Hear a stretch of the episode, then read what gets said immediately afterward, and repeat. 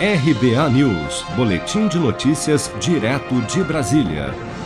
O presidente do Senado, Rodrigo Pacheco, afirmou nesta quinta-feira, durante um evento promovido pela Confederação Nacional da Indústria e pela Febraban, Federação Brasileira de Bancos, que é necessário encontrar alternativas para bancar a ampliação do Bolsa Família. Para Pacheco, não é razoável discutir um novo modelo de tributação a pretexto de que essa é a única condição para ter um novo Bolsa Família, como tem defendido o ministro da Economia, Paulo Guedes. O que nós não podemos nessa discussão toda de modelo tributário é derivarmos para um caminho político ou politiqueiro de dizer que nós dependemos disso para fazer aquilo.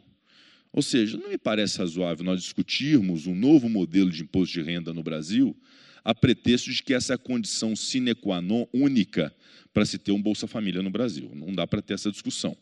Nós temos que buscar alternativas, o Bolsa Família é fundamental, talvez é tudo que nos une aqui como propósito imediato que nós temos, que é de gerar condições para as pessoas de baixa renda de terem sobrevivência em razão de tudo que nós estamos passando no Brasil mas nós temos que ter a criatividade, saber que há uma arrecadação muito elevada no Brasil hoje, que nós temos fontes de recursos para isso, que nós temos outras medidas, que são medidas capazes de fazer valer como fonte de custeio o programa do Bolsa Família, e não podemos uh, colocar no colo do Congresso Nacional esta responsabilidade de aprovar um projeto estruturante como condição para algum programa social, que é o que tem mais apelo popular, mais apelo é, eleitoral, inclusive. Também presente no evento, o relator da reforma do imposto de renda, senador Ângelo Coronel, do PSD da Bahia, disse que é possível criar um programa social temporário ou estender o auxílio emergencial sem depender da aprovação da reforma no Senado.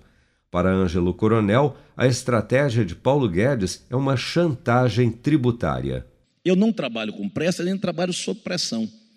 A pressão, a chantagem emocional de dizer, ah, se não aprovar, o Brasil não vai poder ter condição de propiciar os mais pobres o, o Renda Brasil. Ah, que é isso? Você pode fazer um programa temporário que não precisa de aprovação do projeto de imposto de renda. Você pode ampliar o auxílio emergencial. Então, não dá para você querer fazer uma reforma de imposto de renda que mexe com todas as empresas do Brasil e também com várias e várias pessoas físicas com esse tipo de chantagem, não vou dizer emocional, mas chantagem tributária. Vou até inventar esse nome aqui agora.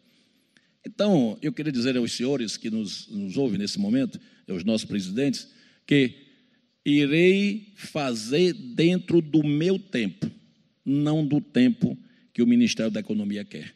Nas contas do ministro Paulo Guedes, o projeto do imposto de renda dá respaldo jurídico para o Auxílio Brasil, que deverá substituir o Bolsa Família a partir de novembro isso porque a taxação de dividendos contida na reforma é uma receita nova que pode bancar a despesa adicional do novo programa social, ficando assim dentro do teto de gastos do governo para o ano que vem.